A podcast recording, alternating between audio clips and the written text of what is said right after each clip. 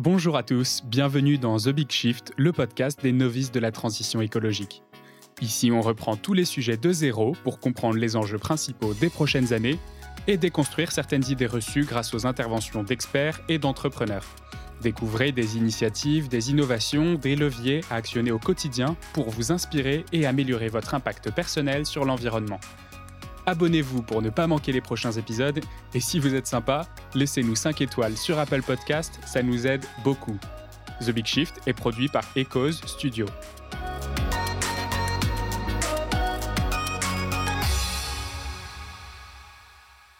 Bonjour à tous. Alors aujourd'hui pour ce nouvel épisode de The Big Shift, je reçois à distance Benjamin Demolien. Benjamin, tu te définis comme un éco-aventurier. Alors tu es passé de la Silicon Valley à la simplicité, à la sobriété, au zéro déchet. Est-ce que tu peux te présenter? Ben, Merci euh, Xavier pour euh, cette opportunité et avec grand plaisir. Écoute, moi c'est Benjamin Demolien. Euh, j'habite à Marseille, j'ai grandi en Bretagne. J'ai fait une école d'ingénieur, bon, plutôt généraliste, suivie d'une école de commerce. Après, j'ai pas mal travaillé effectivement dans le digital et les médias euh, à l'étranger, donc euh, en Asie, en Afrique, en Europe et puis aux États-Unis, à San Francisco. J'ai passé deux ans dans la Silicon Valley pour une start-up parisienne qui s'appelle Agorize, qui fait des, des hackathons, des compétitions de développeurs. Donc j'étais vraiment dans le dur de la, de la tech et du digital. Et là-bas, euh, j'ai eu un peu une révélation, on pourra revenir là-dessus, parce que moi j'ai toujours été un passionné d'aventure et de nature, et j'ai entendu des chiffres qui m'ont choqué sur la pollution plastique dans les océans, ce qui m'a fait rentrer en France, m'associer au projet Plastique Odyssée, en devenir cofondateur pendant trois ans, euh, puis euh, lancer récemment, depuis un an maintenant, le projet que je porte aujourd'hui, Expédition Zéro. Ok, qu'est-ce que c'est Expédition Zéro? Alors, Expédition Zéro, c'est à la fois des aventures sportives itinérantes pour lesquelles je respecte autant que possible trois règles, trois zéros. Zéro impact carbone, zéro déchet, zéro matériel neuf. Et c'est également des défis citoyens, ou plutôt éco-citoyens, que je propose sur les réseaux sociaux, qui sont souvent simples et euh, amusants, pour donner envie au plus grand nombre de s'intéresser à l'écologie et passer à l'action. Et le dernier défi, euh, enfin ou le premier plutôt, mais que je continue à porter aujourd'hui, et que j'ai lancé s'appelle Nettoie ton kilomètre avec le hashtag Nettoie ton KM lancé au début du deuxième confinement en novembre et qui est devenu plutôt pas mal viral. Ouais, j'en ai entendu parler. Je voulais savoir, donc tu es passé euh, donc de, job euh, vraiment dans, le digital, euh, tu as changé complètement d'axe. C'est quoi les chiffres qui t'ont fait dire qu'il fallait que, toi, tu, prennes en main ce changement? Alors moi j'étais euh, donc oui dans le digital à San Francisco et euh, j'ai au-delà de ça j'ai grandi au bord de la mer en Bretagne. J'ai passé beaucoup de temps au bord de la mer. Je suis un, fan de sport de glisse et à San Francisco je passais quand même une bonne partie de mon temps libre à faire du surf du kite un peu de voile. Et un jour euh, c'est des chiffres que j'avais déjà un petit peu entendus mais je, je les avais jamais vraiment j'avais jamais vraiment pris le temps de les écouter. Euh, on m'a dit bah ouais tu sais combien il y a de plastique qui se déverse chaque minute dans l'océan. Et en fait, euh, quand j'ai appris euh, ce chiffre de 19 tonnes par minute, donc l'équivalent du contenant d'un camion poubelle, comme on peut les voir dans nos rues, ou du poids de trois éléphants qui se déversent dans l'océan, bah, ce chiffre, il m'a mis une grosse claque. Et en partant de ce, fiche, de ce chiffre, pardon, j'ai remonté le fil pour arriver à des données comme il y aura plus de plastique que de poissons dans l'océan en 2050 et euh, des histoires de septième continent, tout ça, euh, je pense que maintenant c'est des chiffres et des données qui sont assez connus. Et ben en remontant tout ça, j'ai eu une vraie prise de conscience en me disant mais c'est fou, j'aime la nature, ce qui m'épanouit et m'émerveille au quotidien, c'est ça, et pourtant euh, je la protège pas du tout, je la consomme plus qu'autre chose. Et alors il est temps d'essayer de changer. Ok. Alors effectivement, ces chiffres, ils viennent de, de la fondation Hélène MacArthur. Euh, j'invite euh, tous les auditeurs à aller faire un tour sur, euh, sur ce site qui est très bien fait et qui, et qui donne de, de, de, très bonnes estimations et ordres de grandeur sur la pollution et notamment la pollution plastique. et donc, en fait, tu as fait ton virage écologique, je dirais, avec, avec une réalisation sur le plastique et c'est ce qui t'a fait rentrer sur le projet de Plastique Odyssée. Voilà, exactement. Donc j'ai quitté la Silicon Valley, on était début 2017. En rentrant en France, je me suis dit, je veux m'investir dans la cause. J'ai cherché des projets dans la protection de l'environnement et forcément, de fil en aiguille, je suis allé vers ce qui m'attirait, euh, à savoir la protection des océans contre la pollution plastique. Et j'ai rapidement rencontré Simon et Alexandre qui lançaient ce projet Plastique Odyssée, euh, sorti, tout juste sorti des bancs de l'école.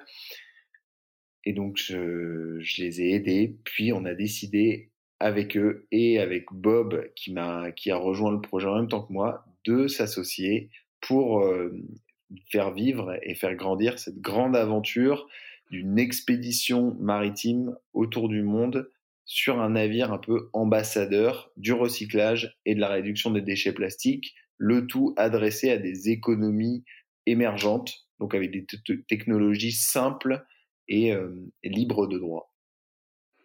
Et donc, euh, plus concrètement, euh, l'idée, c'était d'avoir ce bateau, de le faire tourner à la pyrolyse de, plastique et donc de faire un carburant créé à partir de déchets, et puis après de, mettre des plans en open source aux endroits où vous débarquiez pour, aider à, réduire la, pollution plastique et le déversement des plastiques dans les océans, c'est ça?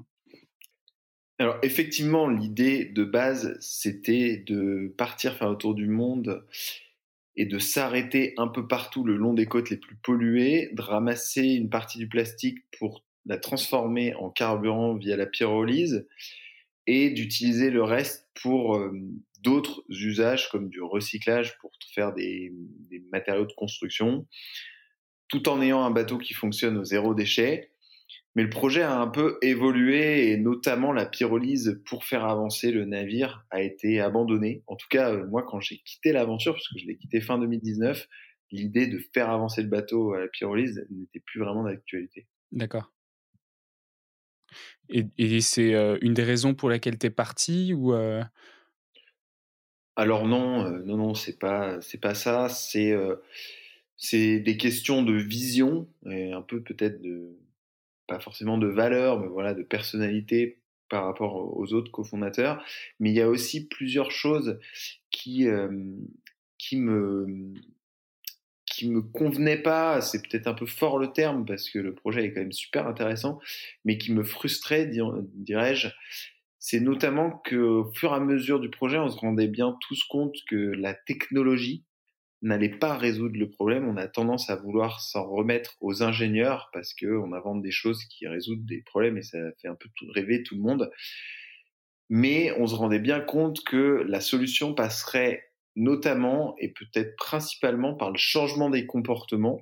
Et moi, j'avais très envie d'agir à cette échelle sur le changement des comportements, sur construire et raconter des nouveaux récits. Donc il y avait un peu ça euh, qui montait en moi et qui me faisait dire que j'aimerais bien avoir un projet moins techno et plus humain. Et aussi, pendant ces trois années presque euh, avec euh, Plastic Odyssey, bah, j'ai découvert d'autres facettes de la protection de l'environnement et du problème écologique, comme le réchauffement climatique, la surconsommation, la pollution de l'air et des sols, la chute de la biodiversité. Et j'avais envie de toucher à autre chose que simplement la pollution plastique, même si c'est un gros problème et qu'il est, euh, mmh. il est important, bien évidemment. Ok, c'est intéressant parce que on nous dit beaucoup euh, la technologie nous sauvera pas, mais on a souvent tendance à imaginer du coup des technologies euh, de euh, big data super compliquées, de l'intelligence artificielle. Et en fait, ce que tu dis toi, c'est bah, même la low tech qui, qui, peut passer pour pour de l'artisanat, je dirais, très peu très peu émetteur de de, GES ou, d'autres impacts environnementaux. tu dis que même ça, en fait, c'est pas suffisant, quoi. Je, oui, je pense que c'est nécessaire. Hein. Je dis pas du tout que c'est inutile. Notamment dans ces économies qui n'ont pas toujours forcément accès à de la high-tech comme chez nous. je pense que c'est nécessaire et de toutes les façons, quand c'est de la débrouillardise, c'est-à-dire qu'assez naturellement, on se simplifie certaines tâches par de la low-tech quand on n'a pas les moyens d'aller vers la high-tech. Donc c'est quelque chose de, de, très intéressant. Mais oui, pour moi, ça ne suffira pas, que ce soit la high-tech ou la low-tech.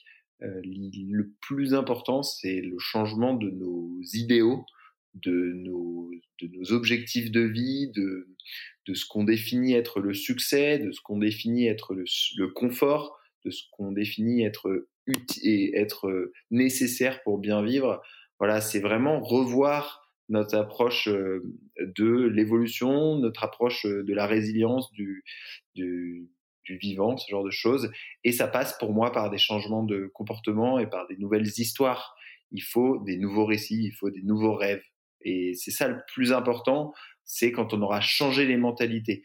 Donc pour moi, le changement des mentalités, c'est la clé absolue de ce combat qui est très complexe, qui est très long, mais qui est euh, vital pour euh, bah, la survie de notre espèce et de bien d'autres espèces. Mmh.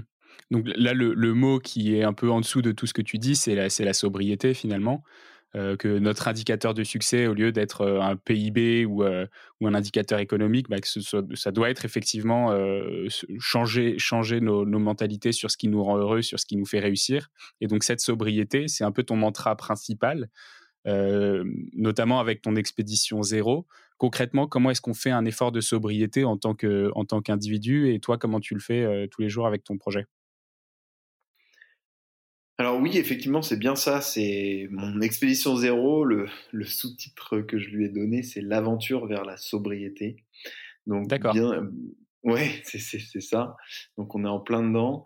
Euh, pour moi, euh, cette euh, prise de conscience de sobriété, c'est ça a commencé il y a quelques années en regardant le reportage qui s'appelle Minimalisme. Euh, sur je sais plus quelle plateforme et voilà minimalisme simplicité sobriété tout ça, ça va ensemble de mon point de vue. L'idée, c'est juste de, de faire moins, mais mieux. Et, euh, et, c'est clairement la clé pour moi de la résilience de notre, de notre espèce. Alors, comment, comment aller vers ça euh, bah, c'est, euh, c'est, c'est un peu un process de dépollution, j'ai envie de dire. C'est, on a été gavé de biens de consommation, on a été gavé de d'idéaux comme quoi il faut posséder et il faut acquérir de plus en plus de biens, de plus en plus complexes pour s'élever dans notre société. C'est un peu ça qu'on voit hein, sur un parcours de vie. Euh, tu pars de, je sais pas moi, tu pars de tes jouets, puis tes jouets ils sont de plus en plus gros, puis tu acquiers une voiture, une maison, euh, puis peut-être deux. Euh, puis en fait, on a toujours, c'est des marqueurs de réussite aujourd'hui, la, possession et la consommation. Mais en fait, on se retrouve avec, on est inondé par la consommation, on est inondé par le bien matériel et ça nous rend d'une part pas heureux et deuxièmement c'est dévastateur pour notre planète. Donc c'est vraiment un processus de il faut réfléchir avant d'acheter quelque chose. Est-ce que j'en ai besoin? Est-ce que je peux faire autrement? Est-ce que je peux l'acquérir non pas neuf mais seconde main? Est-ce que je peux le troquer? Il y a tout un process de questionnement pour euh, pour repenser euh, notre notre désir et nos besoins de consommation. Euh, et moi, je le matérialise ou en tout cas je l'illustre à travers ce que j'aime le plus dans la vie et ce qui m'est le plus cher. C'est pas des biens de consommation, mais c'est des, des expériences, des aventures. Et lors de ces aventures, je m'impose la règle du zéro matériel neuf, qui du coup m'oblige à réfléchir en amont de mes aventures, que ce soit en vélo, en rando, en stand-up paddle, en ski ou que sais-je, à repenser mon rapport avec euh, les, les, les, produits. Donc, est-ce que j'ai mmh. besoin d'acheter des bâtons de marche alors que je vais les utiliser une ou deux fois dans l'année? Ce genre de choses. Donc, c'est mon outil de dépollution, entre guillemets. D'accord. Donc, les trois zéros de ton, de ton expédition, c'est? C'est zéro matériel neuf, zéro déchet et zéro impact carbone. L'idée n'étant pas d'être zéro, parce que je suis pas un extrémiste et c'est pas cette euh, écologie-là que j'ai envie de promouvoir, mais c'est d'essayer autant que possible et de raconter ce que j'arrive à faire, ce que j'arrive pas à faire, ce que j'arrive à améliorer. Euh, voilà, le tout de manière simple, amusante, déculpabilisante. Super. Et aujourd'hui, tu as réussi à faire quoi alors? Parce que ça fait quoi? Ça fait un an? Oui, exactement. Bah, j'ai commencé en mai 2020. Donc on arrive bientôt à un an du lancement de ce projet. Et ben écoute, euh, en termes d'aventure, j'ai fait trois vraies expéditions zéro. Alors il n'y a pas vraiment de définition de ce qu'est une, une, durée d'une expédition zéro. Mais j'ai fait un défi en vélo de six jours pour commencer, donc à partir de mai 2020, à la suite du premier confinement, lors du déconfinement, j'ai fait 600 km, donc j'avais un petit peu triché sur la règle des 100 km. Euh, mais ça m'a permis de lancer ce projet. Euh, voilà, donc c'était six jours en vélo avec un vieux vélo retapé, euh, en bivouac, en hamac parce que j'avais rien, j'avais pas de tente, etc. là où j'étais confiné. Et euh, après ça, j'ai fait euh, une traversée des Alpes à pied, en mode randonnée, donc du lac Léman à Menton pendant un mois. Ça, ça a été ma deuxième expédition zéro, où j'ai un peu plus poussé le concept. Euh, c'était plus difficile, notamment sur l'aspect zéro déchet en montagne. Puis je suis passé à une troisième expé zéro en paddle, le long du canal du Midi, sur 250 km pendant 9 jours en septembre. Et tout ça m'a amené au défi Nettoie ton kilomètre, qui à l'origine devait être un une quatrième expédition zéro en courant dans les Bouches du Rhône, mais on a été confiné et c'est ce qui m'a fait lancer cet autre aspect du projet, les défis citoyens, euh, qui sont des défis encore plus accessibles au plus grand nombre pour pouvoir passer à l'action. D'accord. Et Nettoie ton kilomètre, c'est la, la, fameuse euh, euh, activité de plugging qui vient de, Suède, je crois, où on, court et on se baisse pour ramasser tout ce qui traîne euh, sur son passage. Voilà, c'est ça. On peut le faire euh, en courant, mais aussi en marchant. Moi, j'aime bien le faire en courant et on prend en plus de ses baskets, des gants, un sac poubelle et on ramasse les déchets rencontrés soit dans son kilomètre si on est confiné, mais a priori c'est un sujet du passé, on l'espère, soit euh, dans euh, bah, autour de chez soi, dans son quartier, dans sa rue, mmh. là où on court, peu importe. C'est un petit geste, mais qui peut paraître euh, inutile, mais qui a de la valeur rien que tout simplement parce que ça peut rendre fier et ça inspire son entourage. Et puis quand quelqu'un fait ça, bah, il a une prise de conscience écologique qui se déclenche et souvent, les gens ont aussi une place dans une entreprise ou en tant que citoyen dans une société, et donc ils ont un pouvoir d'agir autre que ramasser les déchets. Ouais, J'en profite pour dire qu'un mégot, ça pollue 500 litres d'eau. Euh, je, rajoute ça pour ceux qui ne, ne savaient pas. voilà. Sur, sur ces aventures, ce sont plutôt des aventures qui me semblent personnelles. Euh, ça va alors peut-être pas en contradiction, mais pour moi, il y, a un, petit décalage avec ton, avec ce que tu me racontais de ton envie de, de partager et d'éduquer cette pédagogie que tu, souhaites avoir. Est-ce que tu n'as pas l'impression qu'il y avait plus d'impact avec un projet comme Plastic Odyssey, je veux dire à échelle nationale, où tu, tu discutais avec des, décisionnaires euh, politiques et des entreprises de, taille euh, internationale? Est-ce que tu est-ce que tu penses que tu as plus d'impact aujourd'hui avec ton activité qui commence à se transformer en mouvement citoyen avec euh, notamment Nettoie ton kilomètre, mais, mais est-ce que, est que l'impact n'était pas plus fort euh, avec, euh, avec un projet de grande taille comme Plastic Odyssey Bah, écoute, je, ça se discute. J'ai pas la, réponse exacte parce que j'ai pas de, de manière de quantifier ça. Mais pour moi, en gros, je, effectivement, j'ai fait mes aventures seul et je l'ai fait euh, mes défis plutôt seul. Mais pour autant, je suis pas seul. C'est-à-dire que je raconte tout ça sur les réseaux sociaux, qui est un moyen de communication quand même euh, hyper, euh, même s'il est pervers sur certains aspects, il est quand même hyper puissant parce qu'il va, il peut toucher des gens bien au-delà de ses frontières et très rapidement. Et du coup, bah, j'embarque avec moi des milliers de personnes qui suivent le projet. Et je, et comme je suis seul à faire mes aventures, c'est assez simple et je peux créer du contenu de manière assez simple et rapide. C'est assez agile, je trouve, comme méthode euh, de faire ça. Je sais que c'est limité. Alors c'est pour ça qu'un un, un, mouvement citoyen comme des ton kilomètre, c'est aussi hyper complémentaire et intéressant d'avoir cet aspect-là dans mon projet. Mais pour autant, moi je trouve que bah, rien que déjà sur euh, en termes quantifiés sur les réseaux sociaux, mon projet versus un plastique odyssée, bah, il y a déjà bien plus de visibilité aujourd'hui pour euh, euh Expédition Zéro. Alors, euh, c'est pas du tout prétentieux ou quoi, mais c'est juste euh, quantifiable. Et donc, ça prouve que ça peut embarquer les gens. Et, et je pense qu'on a vraiment des choses à faire avec les personnalités. C'est-à-dire que quand un, un, un, athlète comme Kylian Jornet se met à parler d'écologie, alors oui, il est seul, mais Kylian Jornet, il, inspire énormément de gens, il mmh. embarque dans son sillage des millions de gens. Si un Ronaldo demain le faisait, si euh, des Kardashians, mais bon, c'est pas trop leur thématique, euh, se mettaient à parler d'écologie, bah oui, c'est une personne, mais une personne suivie par neuf. Enfin, en fait, les, ce qui est le plus suivi dans le monde sur les réseaux, c'est des personnes. Hein. C'est pas des entreprises ou c'est pas des, des, des structures, c'est beaucoup plus des personnalités. Et d'utiliser sa personnalité.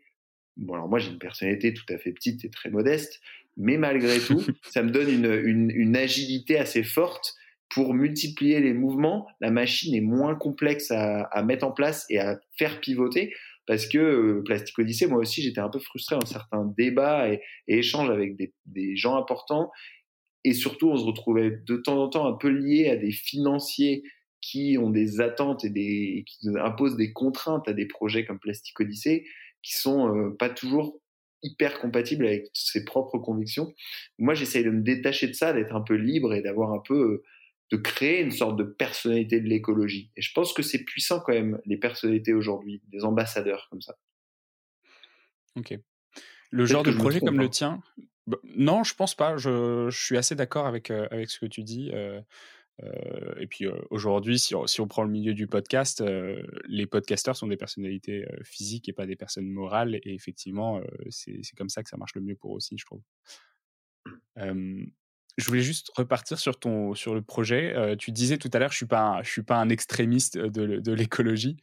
Euh, genre de projet comme le tien, avec euh, qui, implique de la sobriété, du zéro déchet, une consommation raisonnée, c'est souvent desservi. je pense au niveau politique notamment. On en a vu beaucoup avec avec bah, notamment les 180 heures de débat qu'il y a eu sur sur la sur la loi climat. Euh, c'est souvent desservi par des termes comme euh, écologie punitive, euh, marche forcée. Toi, tu dis que tu n'es pas un extrémiste. Est-ce que tu t'interdis beaucoup de choses? Est-ce que tu as abandonné des passions ou, ou pas du tout? En fait, j'ai rien abandonné totalement. C'est-à-dire que je, ne serai jamais. peut-être que je le serai, c'est peut-être. non, faut pas que je le dise, je le serai jamais. à l'heure actuelle, je ne suis pas genre marqué sur un mouvement de manière forte, type je ne suis pas végétarien et pour autant je mange très peu de viande. Je ne dis pas que je prendrai plus l'avion, euh, pour autant je l'ai pas pris depuis longtemps, mais bon ça c'est aussi la, situation. Euh, je ne dis pas euh, voilà que j'achèterai plus rien de neuf, mais je le fais presque plus. Donc voilà, en fait moi je me positionne vraiment dans un aspect de modération. Ça veut dire, je pense que si tout le monde diminuait un peu ces lois euh, Pareto là, il y a, enfin sur les 80-20, euh, il y a mmh. déjà beaucoup à faire euh, sur le, le, gros de la masse pour à l'échelle de chacun et on n'a pas besoin d'être extrême pour changer les choses. Si tout le monde était plus modéré à son échelle, ça changerait globalement tout déjà à l'échelle mondiale, ça aurait un énorme impact. Et donc effectivement, je me mets un peu en opposition avec ces, mouvements qui font culpabiliser, qui mettent mal, parce que moi-même, j'ai emprunté ce chemin, notamment vers ma famille, en leur partageant des choses très anxiogènes, en étant un peu extrême dans mes propos. Et ça les a agacés, ça les a mis dans le déni et la colère et le rejet. Et moi, ça m'a blessé. Ça, ça n'a pas marché, en fait. Je ne saurais pas quantifier encore une fois si cette approche que j'utilise aujourd'hui versus une approche plus punitive et plus efficace. Mais en tout cas, elle est beaucoup plus, agréable à vivre. Voilà, elle est beaucoup plus agréable à vivre déjà. Et moi, j'ai pas envie de, de m'interdire des choses. Je trouve ça trop dur. Euh, pour autant, j'ai envie de me modérer sur tout. Et c'est ça que je veux raconter. C'est euh, soyons soyons sobres, voilà, tout simplement. Euh, essayons de faire mieux. Et surtout, j'essaye de le faire de manière en commençant par moi, un peu à la Julien Vidal, hein, qui a inspiré, qui a un peu pour moi lancé cette vision de ça commence par moi sur l'écologie.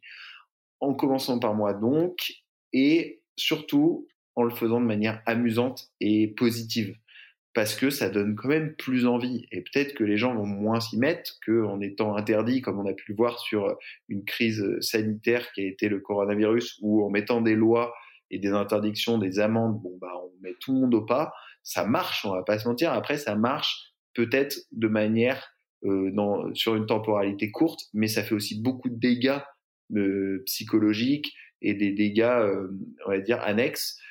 Donc, moi, je n'encourage pas trop cette méthode-là. Voilà. Ok. Alors, dans The Big Shift, on, se veut un peu pédagogue. Euh, j'espère que c'est réussi pour le moment, mais ça, c'est les auditeurs qui jugent.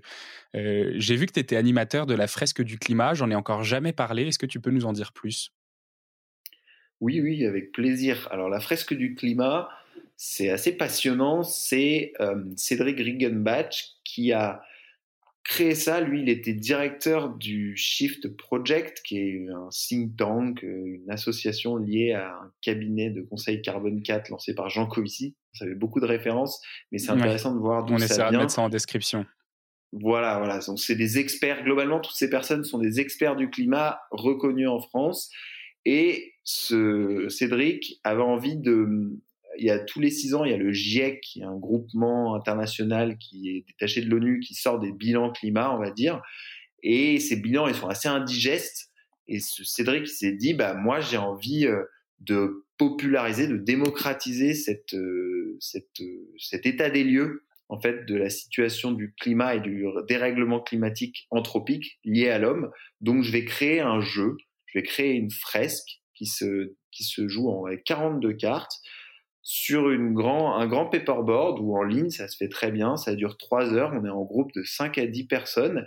Et on, a du coup ce temps imparti pour replacer ces cartes sur une carte et créer des liens de cause à effet du dérèglement climatique anthropique. Donc on part des activités humaines, après on va passer par des choses comme euh, euh, l'effet de serre, voilà, le forçage radiatif, le, le, dégel du permafrost. Donc c'est plein de phénomènes qu'on connaît aujourd'hui qui sont très euh, chaotiques en général dans nos têtes et peu compris.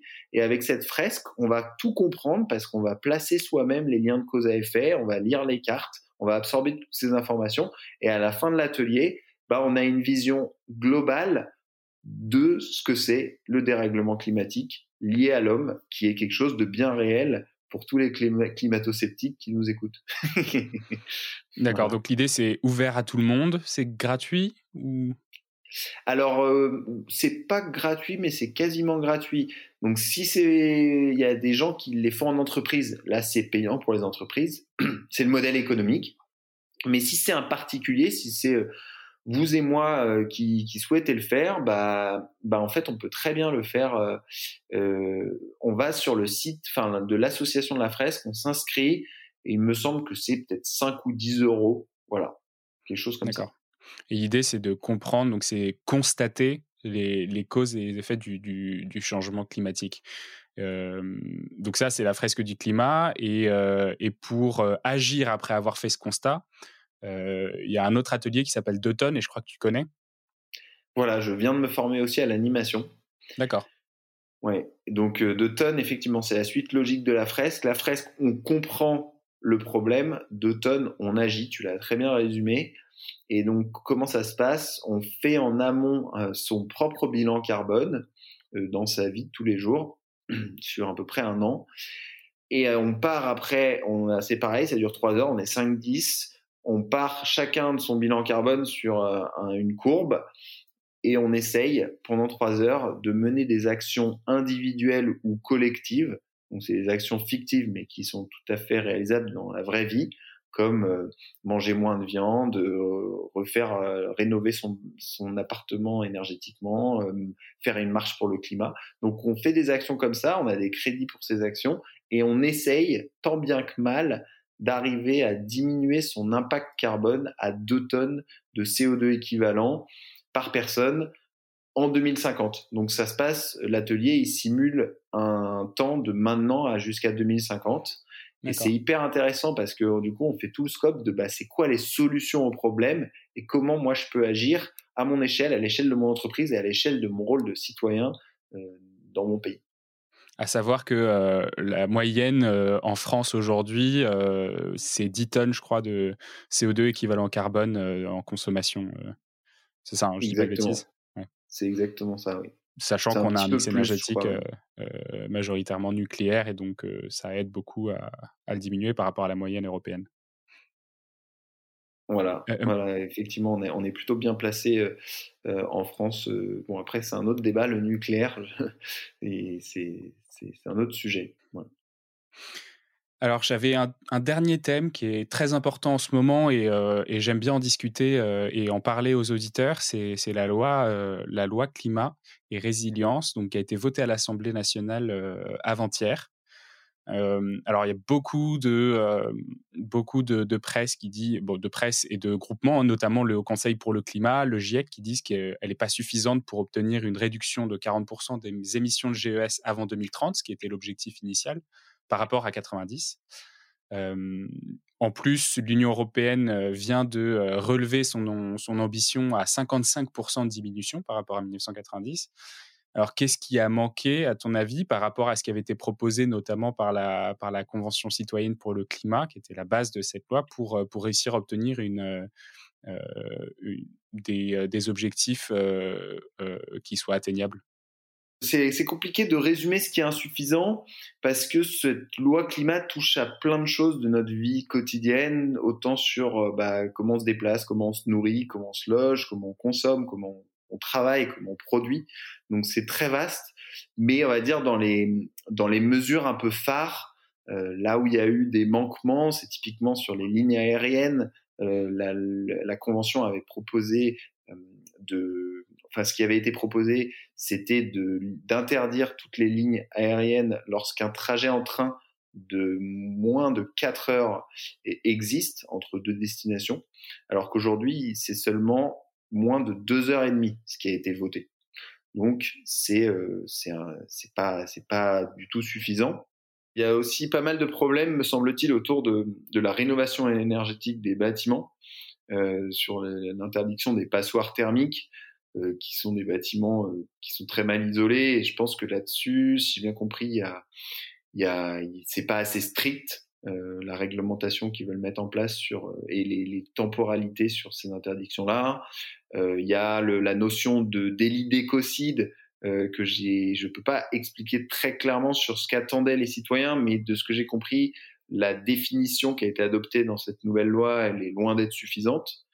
Euh, voilà, il y a d'autres choses. Il y avait eu pas mal de débats sur les publicités aussi, notamment sur les publicités euh, concernant les SUV.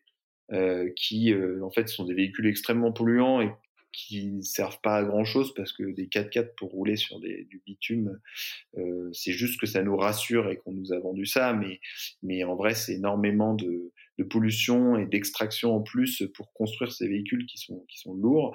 Et euh, je crois que la loi demandait qu'on interdise les publicités pour les SUV tout simplement parce que bah, il faut pas inciter les gens à acheter ça mais euh, que le gouvernement a dit que la population, c'était trop tôt dans le cycle de vie des SUV, que c'était vraiment en pleine croissance euh, cette activité qu'il fallait pas, il fallait pas euh, trop la brimer. Donc ça, c'est des choses un peu incohérentes et surprenantes qui font que euh, on va avoir du mal à atteindre nos, nos objectifs en termes de, de réduction d'émissions parce que bah, le transport routier, le transport aérien, euh, mais aussi euh, tout ce qui est consommation de viande, il y a eu des débats, bah, donc l'élevage, bah, tout ça, c'est des, postes extrêmement émetteurs d'émissions de CO2 et si on ne réduit pas drastiquement la voilure là-dessus, c'est intenable les nouveaux objectifs euh, que, que l'Europe est en train d'imposer. Ouais, je crois qu'il y a eu plus de 1000 amendements qui ont modifié les textes, effectivement. Ok. Est-ce que tu as un conseil pour réduire notre impact environnemental au quotidien comme, euh, comme mot de la fin? Eh ben, encore une fois, j'ai pas un champ d'action euh, spécifique que je recommande. Moi, je recommande vraiment de toucher à tout et de mmh. réduire un peu la voilure surtout, d'être sobre dans sa manière d'être, dans sa manière de vivre.